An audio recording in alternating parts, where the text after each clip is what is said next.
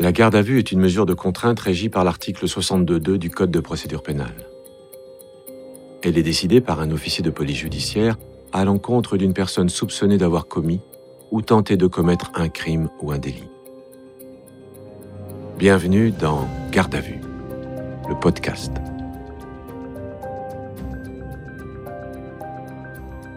2 janvier 2001, 11h du matin. Deux jeunes garçons promènent un chien au mureau dans les Yvelines. À côté d'un parking, au milieu des détritus, ils découvrent un sac de couchage abandonné. À l'intérieur, le corps ensanglanté d'une jeune femme. L'autopsie révélera de nombreuses lésions à la tête ainsi que des marques au cou. La victime a été étranglée. Son foie et sa rate sont éclatés. Elle n'a pas été violée. Le corps va être rapidement identifié. Il s'agit de celui de Jeannette O'Keefe, une étudiante australienne de 28 ans. La trace de Jeannette s'arrête sur les Champs-Élysées le 31 décembre 2000. Comment son corps s'est-il retrouvé dans cette cité de la banlieue parisienne? Sans témoin, sans indice, cette affaire restera une énigme pendant de longues années. Ce n'est que huit ans plus tard, grâce à de nouveaux éléments d'enquête, qu'un suspect sera identifié. Un certain Adriano Arrojo da Silva est interpellé chez sa compagne et transféré à la brigade criminelle de Versailles. Le 17 février 2009, à 6h30 du matin, sa garde à vue commence. Ces auditions ont été reconstituées avec des comédiens d'après les procès-verbaux des interrogatoires. Vous entendrez aussi les témoignages des enquêteurs et des avocats qui ont travaillé sur l'affaire. Donc tu peux décliner ton identité, le lieu et la date de ta naissance, s'il te plaît? Euh, je m'appelle Adriano Michel Arrojo da Silva. Je suis né le 6 juin 1975 à Macapá, au Brésil, de euh, Emmanuel et Raimonda Maricotte. Je suis français. Le corps de la jeune femme a été retrouvé le 2 janvier 2001 au Muro. Est-ce que tu te souviens ce que tu faisais ce jour-là? C'est vieux, je m'en souviens pas. Donc, je prends acte que je suis entendu dans le cadre de l'enquête que vous diligentez suite à la découverte d'une jeune femme retrouvée au Muro. Ça te va comme ça? Oui, c'est ça. Après, c'est vous qui savez comment l'écrire. T'avais déjà entendu parler de ce meurtre avant aujourd'hui? Oui, vaguement, il y a un voisin qui a reçu une convocation. euh, Toi aussi, t'avais reçu une convocation? Ouais Plusieurs même, non? Ouais Et tu t'étais présenté? Non. La police te convoque, mais t'y vas pas. Pourquoi? Ah, je me sentais pas concerné, ça n'avait rien à voir avec moi. L'audition où on le laisse se positionner, ce qu'on appelle l'audition de chic, Lieutenant Cathy, police judiciaire de Versailles. ces questions euh, qui paraissent anodines dans le sens où il se dit bah tiens, euh, je leur donne ma version des faits, ils réagissent pas, je m'en sors bien. Non, nous, euh, nous, ça nous permet de voir les contradictions, les incohérences, les mensonges, euh, euh, l'absurdité parfois des, des réponses qui, qui peuvent nous être faites. Et quelque part, ça le dessert, ça le dessert, parce que le dossier il est, il est carré et, et qu'on sait, qu'on sait à chaque fois où il ment. Nous, on a des éléments, on sait des choses, Capitaine Arnaud, police judiciaire de Versailles. et on va juste euh, vérifier que les déclarations de la personne sont concordantes avec les éléments qu'on a mis à jour par l'enquête. Tu sais où le corps a été retrouvé? Un voisin m'a dit au bureau, mais je sais pas exactement où. On est là, sur l'esplanade du parking, de chez toi. Ouais, c'est derrière chez moi, dans, vers les petits jardins, à deux minutes. Ouais. Tu te promènes des fois autour de chez toi? Ouais, ça arrive quand je suis avec mes enfants. Tu as des déclarations spontanées à faire à propos de cette affaire? Ah, je vais pas dire des choses pour te faire plaisir. Tu me dis que c'est un rapport avec moi, donc je suis pressé de le connaître. Il est pressé de le connaître, euh, nous aussi, on est pressé d'avoir la vérité. Les auditions des mises en cause, quelque part, c'est un petit peu euh, comme une partie de cartes. C'est comme une partie de poker, quoi. C'est la première audition, on a 48 heures devant nous, donc les cartes, on va les abattre euh, les unes après les autres. Mais l'idée de départ, euh, c'est quand même que ce soit lui qui, qui parle. Avec les éléments d'enquête qu'elle a en main, le lieutenant Cathy pense pouvoir faire craquer Arrojo da Silva, qui lui n'a pas accès au dossier. Elle espère des aveux.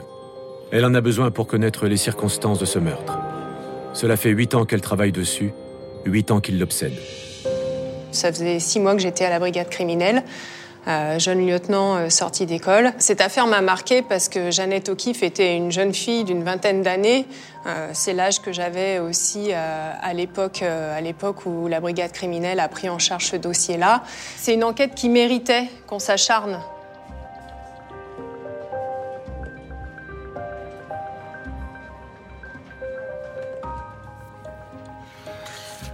regarde, c'est la photo de la jeune femme qui a été assassinée.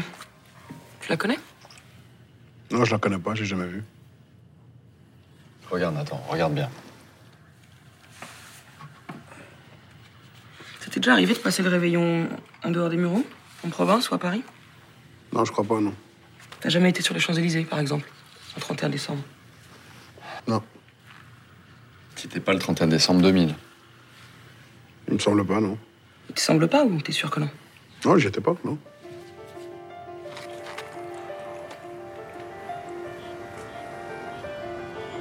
C'est sur les Champs-Élysées que Jeannette O'Keeffe a été localisée pour la dernière fois le soir de sa disparition. Avant d'arriver là, sa journée a été longue et jalonnée de rendez-vous manqués. Le matin de ce 31 décembre 2000, Jeannette a rendu les clés de la chambre qu'elle occupait depuis trois mois dans un foyer d'étudiants à Savigny-sur-Orge. Elle doit quitter Paris le 2 janvier pour rejoindre sa sœur Denise à New York. D'ici là, elle a prévu de réveillonner et de passer ses derniers jours avec Élise, une jeune Française avec qui elle s'est liée d'amitié. Elle devait retrouver Élise à un métro. Elle devait se retrouver à une certaine heure, à un certain endroit. Maître Richard, avocate de la famille O'Keeffe. Donc, notre Jeannette, elle a un gros sac à dos, elle a un grand sac, elle a son appareil photo, enfin, elle est lourdement chargée. Et elle a donné rendez-vous à Élise euh, à ce métro. Sauf que elles ne se retrouveront jamais. Jeannette s'est-elle trompée de station? A-t-elle confondu place de Clichy avec mairie de Clichy? Elle n'a pas de téléphone portable et ne peut pas joindre Élise. Jeannette est seule, elle ne sait pas où est. Elle téléphone alors à l'un de ses amis, Anthony, qui lui propose de la retrouver sur les Champs-Élysées.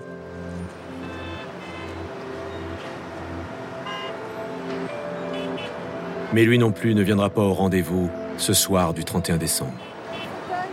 Il faut, il faut imaginer ce soir-là, un 31 décembre, ce que c'est les Champs-Élysées un 31 décembre? C'est la fête absolue. Il n'y a pas de personne seule sur les Champs-Élysées. Les gens, ils sont en couple, ils sont en groupe, ils sont entre amis, euh, ils sont heureux d'être là, ils s'embrassent.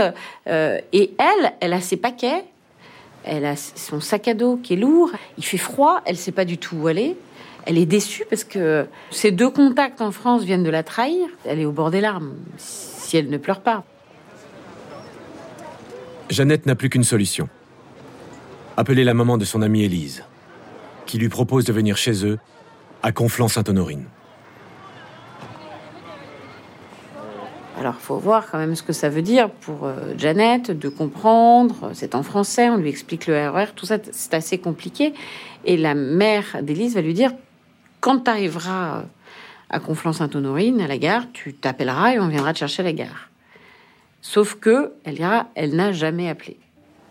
Pourquoi? Parce que ce soir-là, Jeannette va rencontrer son meurtrier.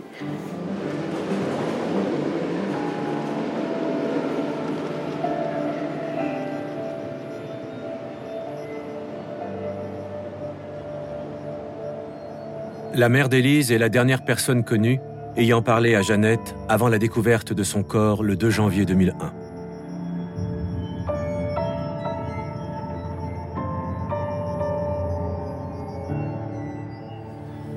T'es violent avec les femmes? Je suis pas de nature violente. Mais il m'est déjà arrivé de mettre une claque à Virginie euh, quand elle l'avait mérité. Il y a eu des plaintes contre toi? Ouais, elle est partie déposer plainte pour cette histoire.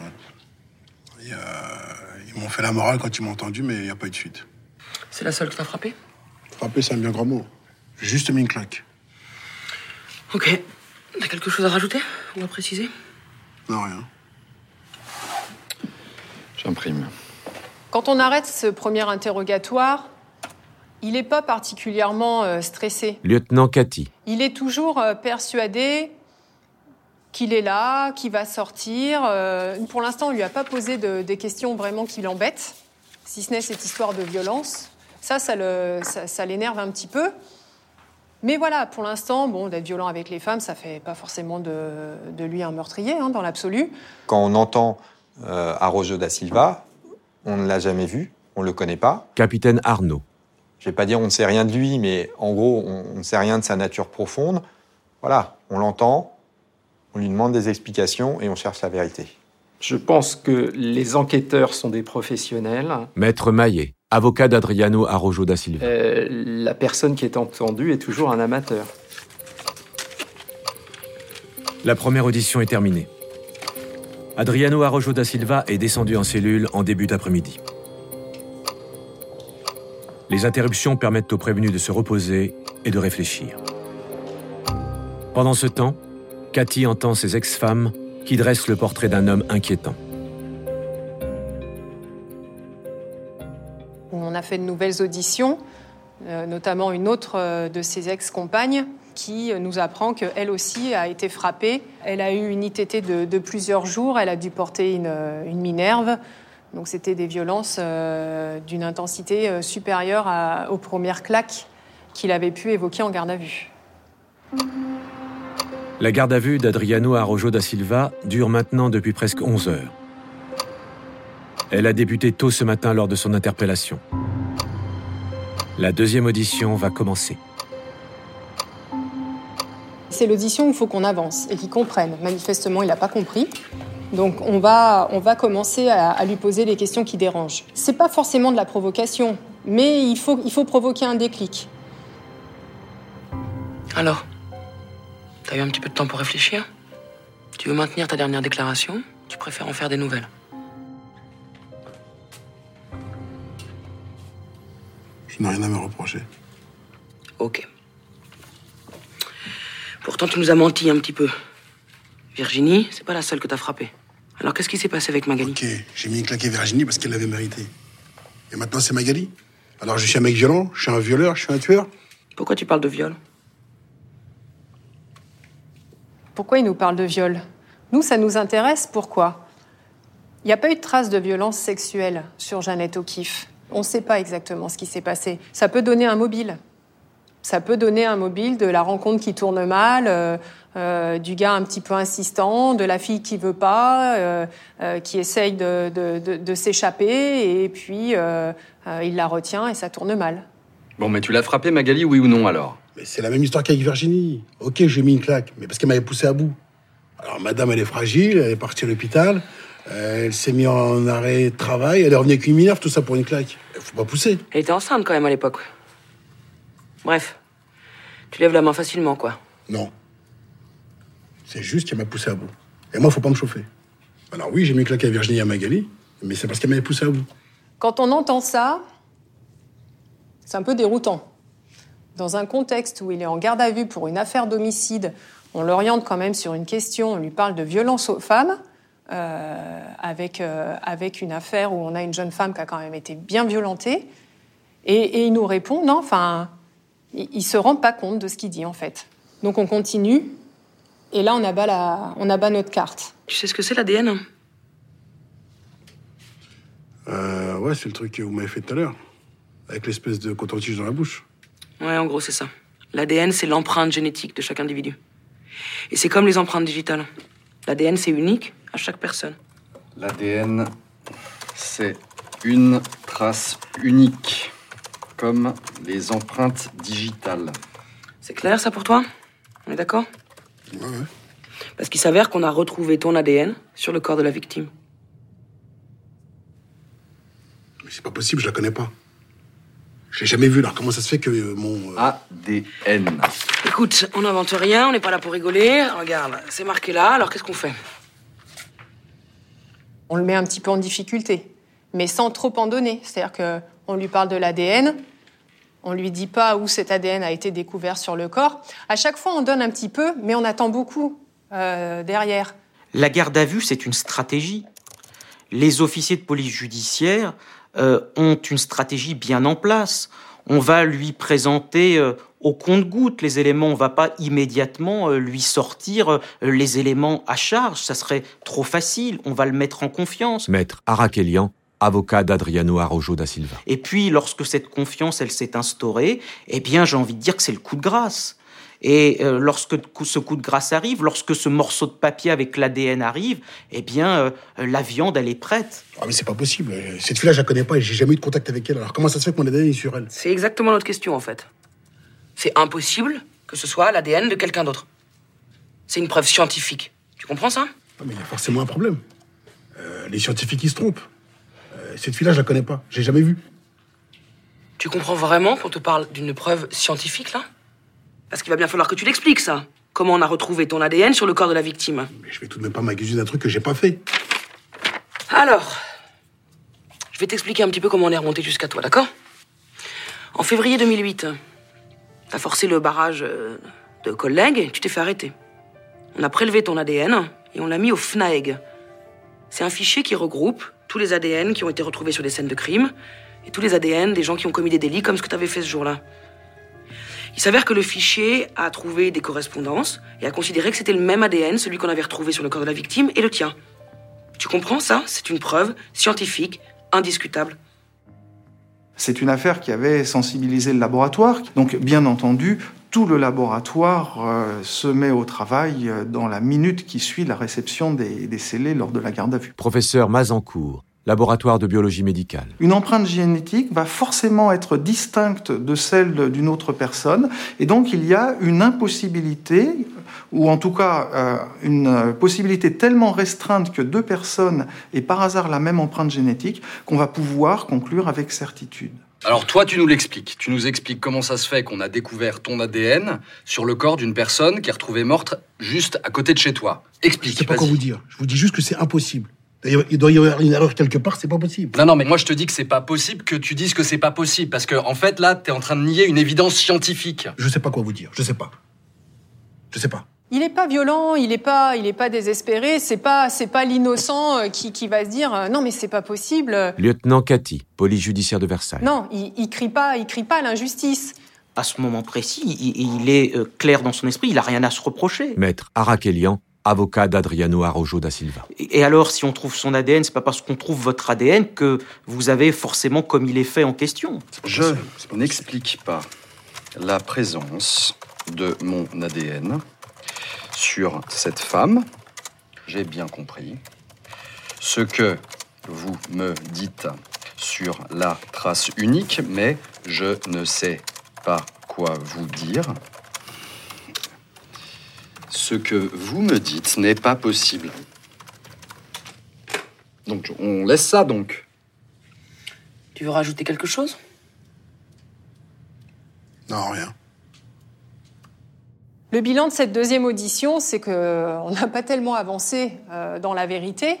Nier la présence de l'empreinte génétique. Capitaine Arnaud, police judiciaire de Versailles. Est une chose euh, absurde qui ne se défend pas. On va donner la preuve ADN. Maître Maillet, avocat d'Adriano Arrojo da Silva. C'est-à-dire la preuve, en réalité, de ce que M. Arrojo da Silva a bien rencontré euh, Jeannette O'Keeffe euh, et qu'il l'a côtoyée. Non seulement rencontrée, mais côtoyée. Il va falloir qu'il nous donne une explication. Pourquoi son ADN est retrouvé sur le corps de Jeannette O'Keeffe? La deuxième audition terminée, Arrojo da Silva retourne en cellule. Il refuse le repas du soir qu'on lui présente. Il semble se renfermer de plus en plus. Le lieutenant Cathy accuse la fatigue et rentre se reposer. La troisième audition se fera sans elle. Pour l'instant, le prévenu, Adriano Arrojo da Silva, n'a livré aucun indice permettant de comprendre son lien avec Jeannette O'Keeffe. 15 heures et 15 minutes après son arrestation, il est à nouveau entendu, très tard dans la soirée.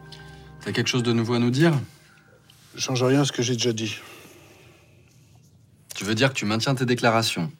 C'est ça, comme vous dites, ouais. La mémoire t'est pas revenue. Vous pouvez insister tant que vous voulez. Je n'avouerai pas. J'ai pas fait ce que vous dites. Je n'avouerai jamais avoir commis les faits intéressant l'enquête. Mais Adriano, t'as quand même compris que t'étais mal parti. Ça va être dur de te défendre devant une cour d'assises. Même si je suis condamné à perpétuité, je n'avouerai jamais. Mais t'as compris ce que c'était l'ADN. Et c'est bon, c'est pas la peine de recommencer votre petite leçon, je suis pas con quand même. hein. Lors de sa troisième audition, en fait, on passe de l'agacement à l'énervement. Il est excédé, Il en a marre qu'on lui pose euh, les mêmes questions sur l'ADN. Oui, mais en attendant, nous, on n'a toujours pas de réponse. Donc ces questions, on va continuer de lui poser, même si ça lui plaît pas. Donc si t'as compris, comment t'expliques qu'on ait retrouvé ton ADN sur la victime? Justement, je l'explique pas. Je sais pas quoi dire, il y a un problème, c'est pas possible. Je ne peux pas vous expliquer comment il se fait que mon ADN ait été retrouvé sur la victime. Eh ben, je vais te donner un indice supplémentaire. Ton ADN, il a été retrouvé sous ses ongles. Comment t'expliques ça? Ça veut dire qu'il y a eu plus qu'un simple contact, tu vois. C'est sous les ongles. Donc sous les ongles, c'est pas un ADN de contact, c'est pas un ADN retrouvé sur un objet découvert à proximité du corps, c'est sous ses ongles. Donc on, on est, on est dans un scénario de, de griffure, on est sur euh, une jeune femme qui s'est défendue. Si on présente immédiatement à M. Arrojo da Silva euh, le fait qu'on retrouve son ADN sous les ongles et dans le sac de couchage euh, dans lequel euh, Jeannette O'Keeffe a été retrouvée morte. Maître Maillet. La réponse, elle n'est pas du tout susceptible d'être la même que si on lui dit Est-ce que vous connaissez Jeannette O'Keeffe On est dans une technique qui a pour but de mettre en difficulté quelqu'un par rapport à ses propres déclarations. T'en es vraiment sûr? Tu l'as jamais vu, tu l'as jamais croisé Pour la centième fois, je vous dis que cette fille-là, je la connais pas, je l'ai jamais vue. C'est ce que tu vas dire au juré Mais je vais quand même pas avouer un truc que j'ai jamais fait. Bon, alors on recommence. Ton ADN, il est sous les ongles de Jeannette, donc tu l'as forcément rencontré. Est-ce que quelqu'un m'a vu? Est-ce que vous avez des noms à me donner? Vos analyses, elles se trompent. J'ai jamais eu de contact avec elle de pro de loin, c'est clair Si on trouve ton ADN sous ses ongles, ça veut dire que vous avez eu un contact très fort. Ça veut dire qu'il y a des cellules de ta peau sous ses ongles. Faut plus qu'une rencontre pour ça, ou boire un coup ensemble. Oui, bah oui, bah pour vous, ça y est, c'est fait, hein. je suis coupable. Hein, vous me jugez, pas besoin de chercher d'autres pistes ailleurs. Bah oui. Je te rappelle que ça fait 8 ans qu'on les cherche, les autres pistes qu'on les a toutes empruntées. Donc ton ADN, là, tu vois, on le retrouve à un endroit où il peut pas se trouver par hasard. Et tu sais quoi, ça suffit. Il y a que Dieu qui peut me juger, pas vous. Parce que lui sait que je mens pas. Et vous savez quoi, moi ça me saoule, c'est bon, stop, j'arrête de parler. Remettez-moi en cellule, c'est bon. Ah, on, a, on arrête là Ouais, c'est tu, bon, tu bon. préfères, tu veux pas t'expliquer Non, c'est bon, stop, ça m'a saoulé. Si on est en conflit avec la personne qu'on entend, Capitaine Arnaud. euh, il est clair que c'est pas possible de tenir des aveux. On est arrivé au bout du bout. On a, on l'a mis en difficulté au maximum. Et ce soir-là, on sait clairement qu'on n'en tirera plus rien. Les services de police, euh, je pense, et j'en suis même convaincu, sentent que le chronomètre tourne, qu'il va bientôt être temps de le déférer devant un juge d'instruction. Maître Arakelian. Et déférer M. Arrojo da Silva euh, en l'état de la procédure, c'est déférer euh, une personne qui conteste les faits qui lui sont reprochés, donc il va falloir trouver quelque chose. Les enquêteurs sont dans l'impasse. Adriano Arrojo da Silva nie toujours les faits. Le lendemain matin de l'arrestation, le 18 février 2009, le lieutenant Cathy arrive tôt à l'hôtel de police de Versailles. C'est quand elle croise sa collègue, le capitaine Patricia, qu'une solution est envisagée. Je lui ai dit, voilà, si ça te dit, on peut essayer, nous, Capitaine Patricia, police judiciaire de euh, Versailles. le prendre en audition et voir un petit peu euh, bah, comment ça se passe. Le fait que euh, euh, on ait été les premiers à le confronter à la réalité, le titiller sur la présence de son empreinte génétique, à lui demander des explications, ça génère obligatoirement un ressenti, une certaine rancœur ou des choses comme ça. Il a affaire à un nouveau regard, un nouveau style. Bien souvent, ça casse cette, cette, ce- le mécanisme mental. C'est pas parce qu'on va changer d'enquêteur qu'on va obligatoirement obtenir les aveux. À nous, enquêteurs, de faire comprendre au gardé à vue qu'il n'a pas d'autre choix euh, que de, voilà, de, de, de s'expliquer. C'est une nouvelle approche. Voilà, elle fonctionne, elle fonctionne pas. En tout cas, euh, elle a ce mérite euh, d'apporter un nouvel angle. La garde à vue dure déjà depuis plus de 32 heures. Les officiers de police ont laissé à Arrojo da Silva le temps de se reposer toute la nuit et toute la matinée dans sa cellule. Et peut-être de réfléchir.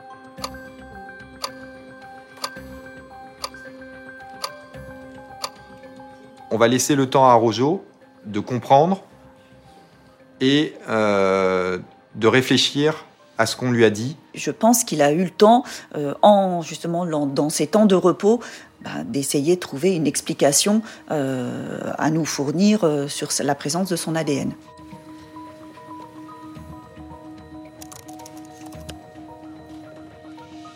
Comment se passe votre garde à vue? Franchement, euh, très très bien. Vous avez vu un médecin Vous avez mangé?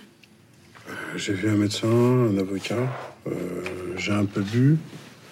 On m'a proposé de manger, mais j'ai pas la force de manger. Vous avez réussi à dormir un peu cette nuit? Euh, depuis qu'on est venu me chercher chez ma copine, j'arrive pas à dormir. Je fais même des cauchemars. On pose toujours euh, cette question-là, savoir si la personne va bien, parce que justement, euh, il ne faut pas qu'on nous reproche ensuite, euh, plus tard, peut-être d'avoir mis trop la pression sur une personne. Donc, euh, c'est important de savoir si la personne va bien, si elle a des remarques sur sa garde à vue, euh, si elle a mangé, si elle s'est reposée, si euh, éventuellement elle a vu un médecin, si elle l'a demandé, si elle a vu son avocat. Comme ça, au moins, ça pose les choses et on n'est pas nous après mis en porte-à-faux sur éventuellement des mauvaises conditions de garde à vue. Est-ce que vous voulez revenir sur vos précédentes déclarations? Je change rien, mais euh, je me suis souvenu d'un événement qui s'était passé à cette période. Euh, j'ai assisté à l'agression de la fille dans une cité à côté de chez moi. Euh, J'étais en train de, de leur déposer un hérisson que j'avais pas réussi à soigner. Euh, donc il devait être vers, vers minuit, enfin, ou un peu plus tard, je sais pas, parce que je porte pas de montre à jamais. Et, en revenant, j'ai assisté à l'agression de cette fille par euh, deux types, euh, deux blacks qui portaient des casquettes. Euh, donc moi, je me suis approché d'elle, et donc elle était au sol, allongée, était sur, le côté, sur le coude. Et, quand je suis arrivé à sa hauteur et tout, elle, s'est- levée, elle a bondi sur moi. Et je me suis dit, bon, peut-être qu'elle avait eu peur que, que, je l'agresse. Et là, elle a pété un câble, est devenue hystérique. Euh, elle a commencé à me taper, à me faire des trucs de fille, à me griffer le visage, le nez, le cou. Moi, j'ai aucun doute. Je sais très bien que ce sont, euh, voilà, que ce sont des mensonges, euh, qu'il essaie de s'en sortir. Euh, il n'est pas du tout convaincant et à aucun moment on se dit ah bah oui, au fait, peut-être que c'est ce qui s'est passé. Non, c'est pas possible. Il reste quand même euh, euh, assez fort quand il nous donne euh, ses explications. Vous pouvez nous décrire les individus? Bah, il faisait sombre et là où j'étais, ouais, j'ai vu c'était deux types de black. Et euh, la, la fille, elle était brune et elle était blanche. Et elle était habillée comment? Elle avait un jean bleu, euh, un pull qui m'a semblé gris. Qu'est-ce qu'elle disait? Elle avait un accent? Non, elle avait pas d'accent. euh, elle écrit toujours la même chose police, La police, couleur de son pull, rappelez-moi euh, gris. Enfin, ouais, de là où j'ai. Ouais, gris. Et le pantalon bleu, c'est ça? Hmm? Bleu Ouais, bleu, comme un jean. Le but, quand on lui pose des questions, c'est de l'acculer euh, pour lui démontrer qu'il nous raconte n'importe quoi. Les hommes noirs, les deux. Mhm. Et euh, elle saignait Est-ce qu'elle saignait? Monsieur Arrojo Monsieur, il a dit que c'était mon ADN. Oui. Mais c'est pas possible.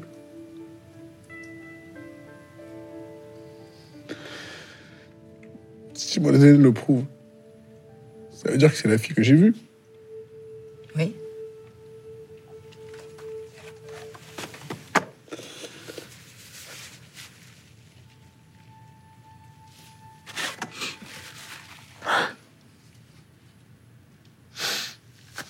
Je vais pas aller en prison pour un truc que j'ai jamais fait. Après, vous avez su euh, pour cette jeune femme retrouvée morte dans le quartier? Ouais, les voisins y parlaient, j'avais entendu vaguement, mais j'ai jamais fait le lien entre ces deux histoires. Vous avez jamais fait le lien? Jamais de lien entre cette agression à laquelle vous avez assisté et la jeune femme retrouvée morte dont vous avez entendu parler? Non. Vous admettez que c'est votre ADN qui a été retrouvé sous les ongles de la victime? C'est clair, ouais. Franchement, c'est sûr, ouais. Je pense qu'il pleure, Monsieur Arrojo, oui, parce qu'il se sent acculé. Et puis il y a une pression qui tombe aussi quand on, quand il commence à comprendre que il va falloir qu'il euh, explique réellement ce qui s'est passé. Il est piégé, il s'est piégé quelque part tout seul en lui disant bah voilà, j'ai rencontré une jeune fille, alors euh, elle m'a griffé, etc. Et, et donc c'est bien son ADN qui est sous les ongles de la victime. Il est, il est obligé de le reconnaître. C'est une sorte d'aveu, tout simplement. On va le prendre en flagrant délit de mensonge sur quelque chose qu'il ne va pas pouvoir nier par la suite. Maître Maillet, avocat d'Adriano Arrojo da Silva. Parce qu'on sait très bien que, euh, comme le disait Descartes, on ne fait confiance euh, jamais deux fois à une personne qui vous a déjà menti, et que c'est très difficile pour une personne qui a été prise dans l'enquête en, cas- en- en flagrant délit de mensonge de- euh, d'être crue par la suite. Et la dernière phrase qu'il va dire, c'est J'ai peur d'aller en prison pour un crime que je n'ai pas commis. Ce qui, d'un point de vue de compréhension de la personne, peut aussi vouloir dire la chose suivante C'est pas moi, mais de toute façon, je suis déjà condamné. Faire une pause, s'il vous plaît. Vous pouvez arrêter de filmer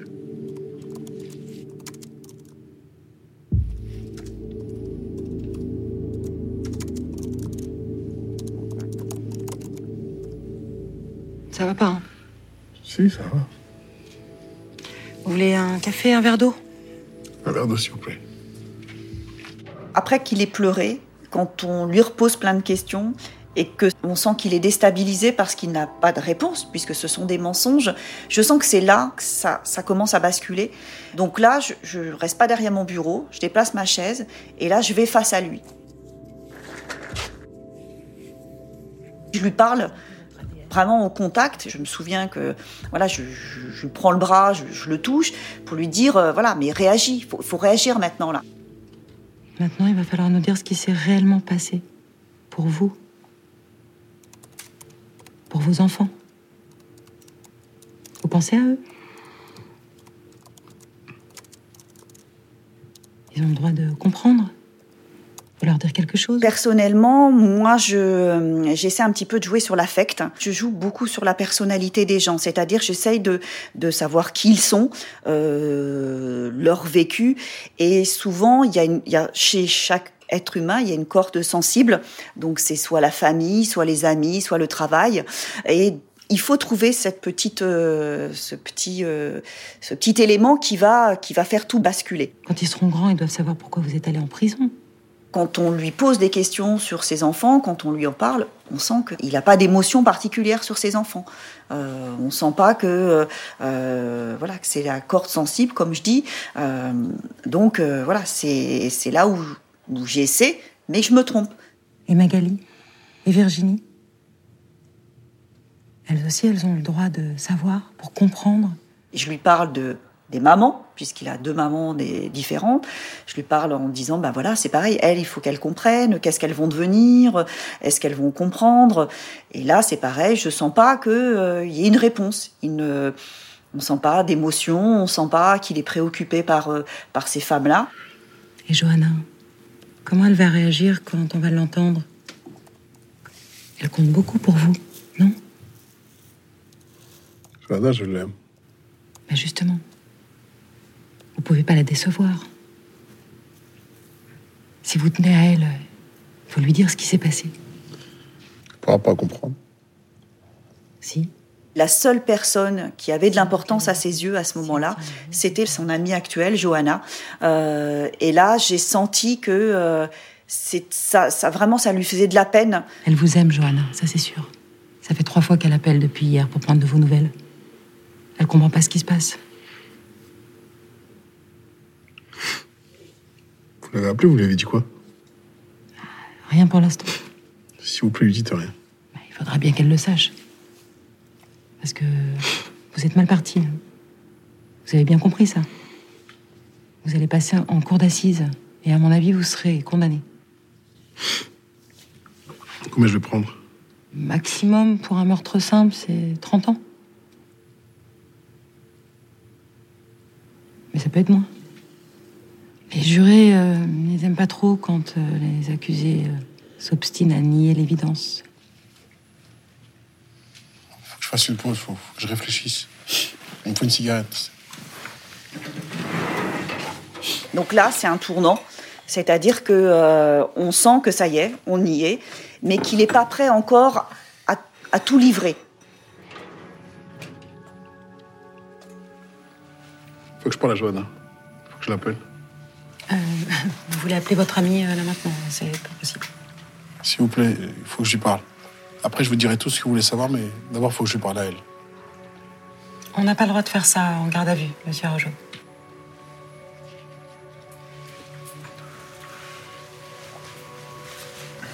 Bah, alors, je dirai rien. On est un petit peu embêté avec mon collègue, parce qu'en garde à vue, on n'a pas le droit de passer un coup de fil extérieur. Capitaine Patricia, police judiciaire de Versailles. Donc on s'est dit, qu'est-ce qu'on fait? Est-ce qu'on lui dit non au risque ben, qu'il se taise et qu'on n'ait jamais euh, voilà, sa version, ses explications, ou alors on accepte? On prend pas des heures à réfléchir en disant on fait, on fait pas. Non, on sent que c'est maintenant. Donc on lui a dit d'accord, tu passes ton coup de téléphone, donc on te donne cinq minutes, mais en contrepartie, on met l'eau-parleur sur le téléphone pour écouter la conversation. Vous avez cinq minutes.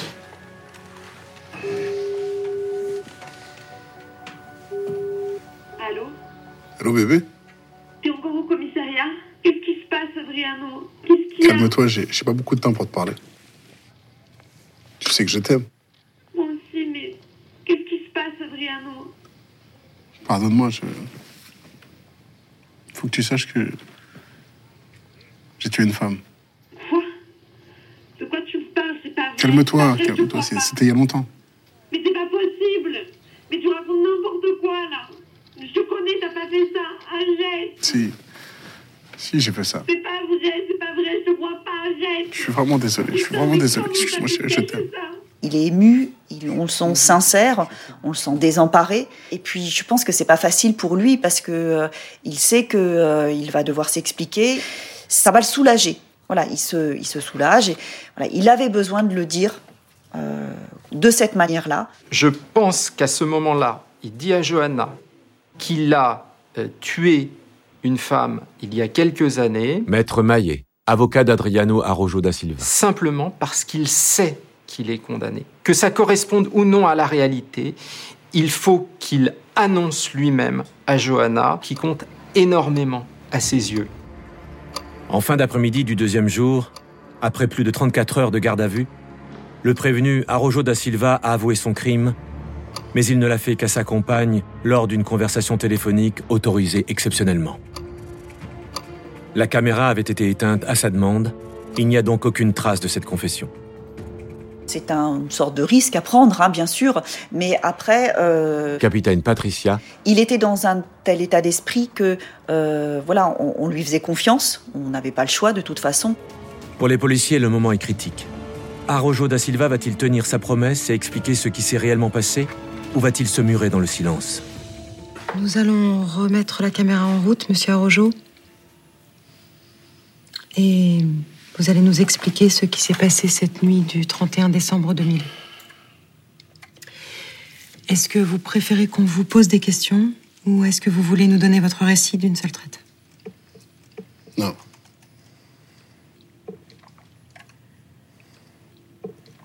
Vous refusez de vous expliquer? Je vais tout vous raconter, mais il faudra pas me poser de questions. Très bien. Normalement, nous, on aime bien avoir énormément de détails, sauf que là, on peut pas. Parce que on est en fin de garde à vue, parce qu'il est fatigué, et qu'on se dit, si on va trop loin, il va peut-être euh, se bloquer. L'important, c'était que on l'écoute, qu'il s'exprime. Ça s'est passé sur les Champs-Élysées. C'était une nuit exceptionnelle, on allait fêter le Nouvel An. On s'est rencontrés dans la rue, elle m'a trouvé sympa. Elle était seule, j'étais seul. On s'est promenés. Je lui ai expliqué ma situation, je lui ai dit que j'avais trois enfants, que j'étais célibataire, que j'habitais au Muro, que je travaillais dans l'intérim. Elle m'a dit qu'elle était australienne, qu'elle était en vacances. Elle avait un ordinateur portable, elle allait à Conflans-Sainte-Honorine. Je lui ai proposé de venir chez moi. Elle a accepté, bien sûr. On est parti, on a pris le train. Jusqu'au Muro, on est descendu, on a marché jusqu'à chez moi. Je tiens à préciser que j'avais pas de meubles chez moi. J'avais juste euh, un sac de couchage vert. J'ai acheté des draps pour faire un petit d'amour. Il n'y avait pas de télévision, on a discuté. Il se faisait tard. On s'est embrassé, on a fait l'amour. Puis j'ai voulu recommencer.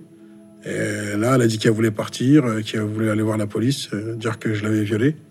Et c'est là où j'ai mis un coup sur la tête. Avec une masse ou un barre de fer, je sais plus. Donc elle a perdu connaissance. Et euh, elle est restée comme ça au sol. Elle a repris connaissance dix minutes après. Moi, je me suis rendu compte que ce que j'avais fait, c'était pas bien. Et euh, donc là, elle a commencé à se débattre. Elle aussi se rendant compte que j'avais fait du mal. Alors euh, moi, je suis monté sur elle. euh, J'ai mis mes mains autour de son cou au début pour la calmer. Et, c'est là où elle a commencé à me griffer. Et j'ai serré de plus en plus fort. Et là, elle est repartie. Elle a per- reperdu connaissance. Puis je suis parti dans la chambre. J'ai euh, pris euh, une rallonge électrique et je l'ai assise. J'ai passé la rallonge euh, électrique autour de son cou. Et puis j'ai attaché l'autre bout euh, sur la poignée de la fenêtre. Et je me suis rendu compte que j'étais en train de la tuer. J'ai voulu appeler les secours, donc je l'ai emmenée à la salle de bain. J'ai voulu la laver. Il y avait plein de sang. Ensuite, euh, j'ai paniqué, j'étais pas, je je savais pas trop quoi faire. Et elle était dans mes bras. Puis, euh, je me suis dit que à ce moment-là, elle était morte.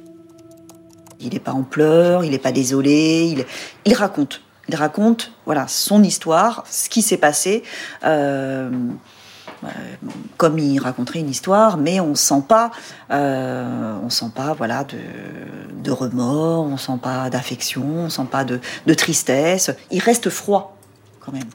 Puis je l'ai mis dans le sac de couchage vert pour euh, m'en débarrasser. Et je l'ai balancé par la fenêtre. J'habite au quatrième étage. Je suis pas descendu tout de suite. euh, je suis resté deux heures dans mon appartement. Puis je sais pas ce qui m'a pris, je suis descendu et je l'ai attrapé et je l'ai traîné jusque dans le parking. Fin de l'histoire. Et il dit, bah, fin de l'histoire, quand à la fin du récit, on a l'impression qu'il a, il a dit, enfin, qu'il a expliqué ce qui, ce qui s'était passé parce qu'on lui a demandé. Il s'est soulagé, mais euh, pour lui, voilà, c'est affaire suivante. On a l'impression, c'est ça, c'est sa réaction, ça fait, ça montre ça, l'air de dire, bon voilà, vous êtes content, je vous ai expliqué, maintenant, euh, qu'est-ce que je vais devenir? Ce qui, ce qui le préoccupe lui à la fin de l'audition, c'est ça, son devenir. À aucun moment, euh, il parle de la famille de la victime, de, de la victime elle-même. Je, je- voilà, il n'en parle pas. On fait le procès verbal et ensuite on, imprime ce procès verbal qui, et l'imprimante se trouve dans le couloir. Donc, moi, je sors, je me souviens de l'avoir vue. Elle me fait. euh, et là, je lui fais. Et là, euh, voilà, il y a un grand un étonnement quand même, on dit, et parce que euh, elle dit, mais bah, comment ça se fait que ça arrive maintenant? C'est vrai qu'on n'avait plus beaucoup de temps. Moi, j'ai pas été frustrée en me disant oh, oh, c'est pas moi qui les ai eus, c'est ma collègue. On n'est on pas on n'est pas là-dedans euh, du tout. Alors évidemment, j'aurais préféré que ce soit moi, mais c'est la question elle se pose pas comme ça en fait. Lieutenant Cathy, police judiciaire de Versailles. En fait, on travaille dans un but. Le, le but, c'est résoudre une enquête. On est satisfait de ça parce qu'on sait maintenant ce qui s'est passé et que c'est important de savoir. Euh, maintenant, on ne peut pas se réjouir qu'un homme voilà, va aller en prison euh, pendant de longues années. Donc quand je reviens lui déposer le procès verbal pour qu'il en prenne connaissance, pour qu'il lise ses déclarations, qu'il le signe. Voilà, je, euh, euh, reste professionnel et je ne montre pas notre satisfaction.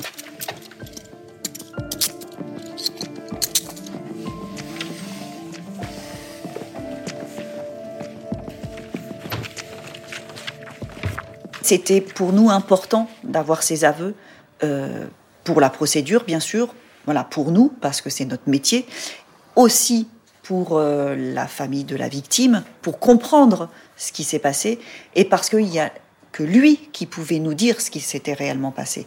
Il n'y a que l'auteur, que le criminel qui peut dire, effectivement, nous donner des éléments qu'on n'avait pas, et puis pour comprendre la scène de crime. Trois mois plus tard, Adriano Arrojo da Silva revient sur ses aveux devant le juge d'instruction.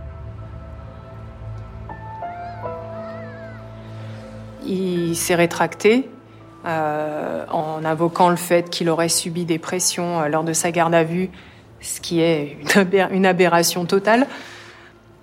Parce qu'au final, quand on, fait, euh, quand on fait le point sur 48 heures de garde à vue, je suis même pas certaine qu'il ait passé 8 heures en audition. Donc c'est rien du tout. Qu'il se soit rétracté quelque part, c'est pas surprenant. C'est c'est aussi une tactique de défense. hein. Monsieur Arrojo da Silva ne se plaint pas d'avoir été maltraité pendant sa garde à vue ou être mis euh, sur des charbons ardents. C'est pas la question. Ce qui ce que Monsieur Arrojo da Silva va décrire, c'est une euh, façon de l'amener à obtenir ce qu'on souhaitait obtenir, c'est-à-dire des aveux dans une affaire où il n'y avait aucun témoin et pour des faits qui remontent à pratiquement dix ans. Donc c'était les aveux avaient un- une valeur particulière dans ce dossier. Lors du premier procès en janvier 2012, il est condamné à 30 ans de réclusion criminelle assortie d'une peine de sûreté de 20 ans. En avril 2013, lors de son procès en appel, il accuse les policiers d'avoir fait pression sur lui en garde à vue.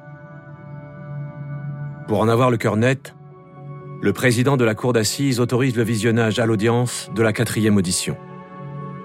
Adriano Arrojo da Silva y raconte les faits, calmement et sans aucune intervention des policiers. Une projection qui clôt le débat.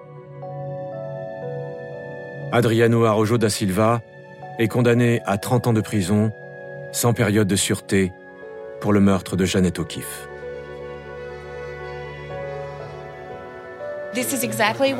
C'est exactement ce que nous souhaitions. Hmm, nous sommes très contents de l'avoir enfin entendu. Nous sommes encore sous le choc. Ça a été très long, mais il a pris le maximum. On ne pouvait espérer mieux et on est très soulagés. Nous sommes épuisés, épuisés émotionnellement. Ce qui me reste de cette affaire, c'est... euh, Mais d'abord, c'est des contacts avec la famille. Je suis toujours en relation avec la famille O'Keeffe. C'est un dossier avec lequel j'ai grandi, quelque part. Et du coup, c'est un dossier particulier en ça, parce qu'il a, il m'a accompagné euh, durant euh, huit ans de carrière, c'est pas rien. Donc c'est une satisfaction d'être arrivé au bout du bout, au bout de huit ans, sans avoir, euh, sans avoir perdu l'espoir, sans avoir lâché prise, en étant resté tenace et de se dire surtout qu'au final ça a payé et que- et qu'on a bien fait. Aujourd'hui, du fond de sa cellule, Arrojo da Silva continue de clamer son innocence.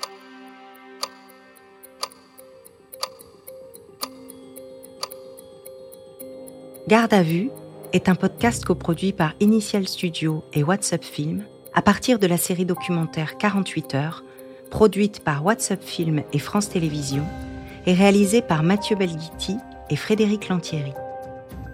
Production exécutive du podcast, Initial Studio. Production éditoriale, Sarah Koskiewicz et Mandy Lebourg.